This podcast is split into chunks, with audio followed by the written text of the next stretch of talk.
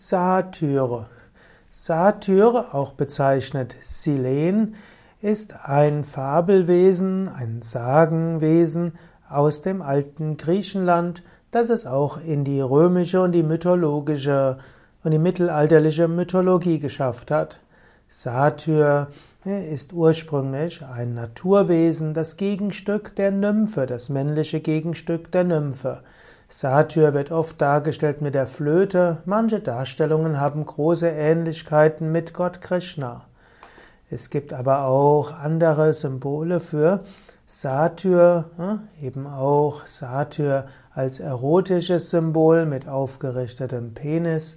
Sicherlich etwas, was dazu geführt hat, dass gerade im Mittelalter Menschen zum einen von diesen Darstellungen fasziniert waren, aber eben auch andererseits abgestoßen waren. Satyr spielt in der griechischen Mythologie, insbesondere in der Dionysos-Sage, eine große Rolle. Die Satyren treten auf im Gefolge von Dionysos und man spricht gerne davon, dass es zwei Hauptarten von Spiritualität gibt oder auch vielleicht noch mehr. Aber jedenfalls es gibt die dionysische Spiritualität und es gibt die apollinische Spiritualität. Die apollinische Spiritualität ist die Spiritualität der Gelassenheit, der Ruhe, der Selbstbeherrschung. Und die dionysische Spiritualität ist die Spiritualität von Enthusiasmus, von Natur, von orgiastischem, von Genuss und gleichzeitig eben Spiritualität.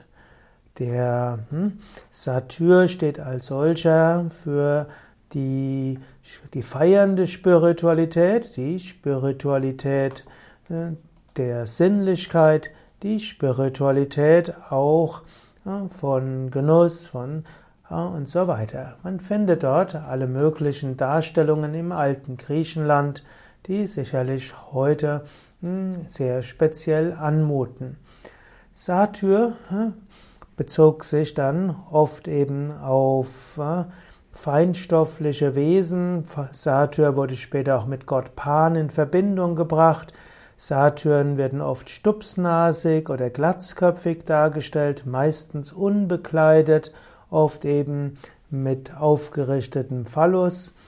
Später kamen auch noch die Ohren und Schweif von Pferden oder Eseln und manchmal auch mit tierischen Extremitäten. Gerade in der Zeit des Hellenismus wurden die Satyren immer mehr dargestellt, ähnlich wie Gott Pan, also auch mit Horn und so weiter. Und letztlich sind die Satyren zusammen mit Pan auch Vorbilder gewesen zur Darstellung des mittelalterlichen Teufels. In diesem Sinne hm, sind die, spielen die Satyren die Rolle von Sinnesgenuss, auch von ja, da dem Erotischen und dem Sinnlichen. Und das kann eben in eine falsche Richtung gehen, dann ist es der Teufel. Man kann es aber auch sehen, auch in der Liebe ist Gott. Und so kann man auch sagen, dass Satyr auch für eine, Tant, eine rottantrische Liebe steht. Man kann aber auch sagen, Satyr hat auch Ähnlichkeit mit Krishna, die Lebensfreude als Naturgeist, der im Wald ist, als jemand, der voller Liebe ist, voller Freude und auch voller Unschuld.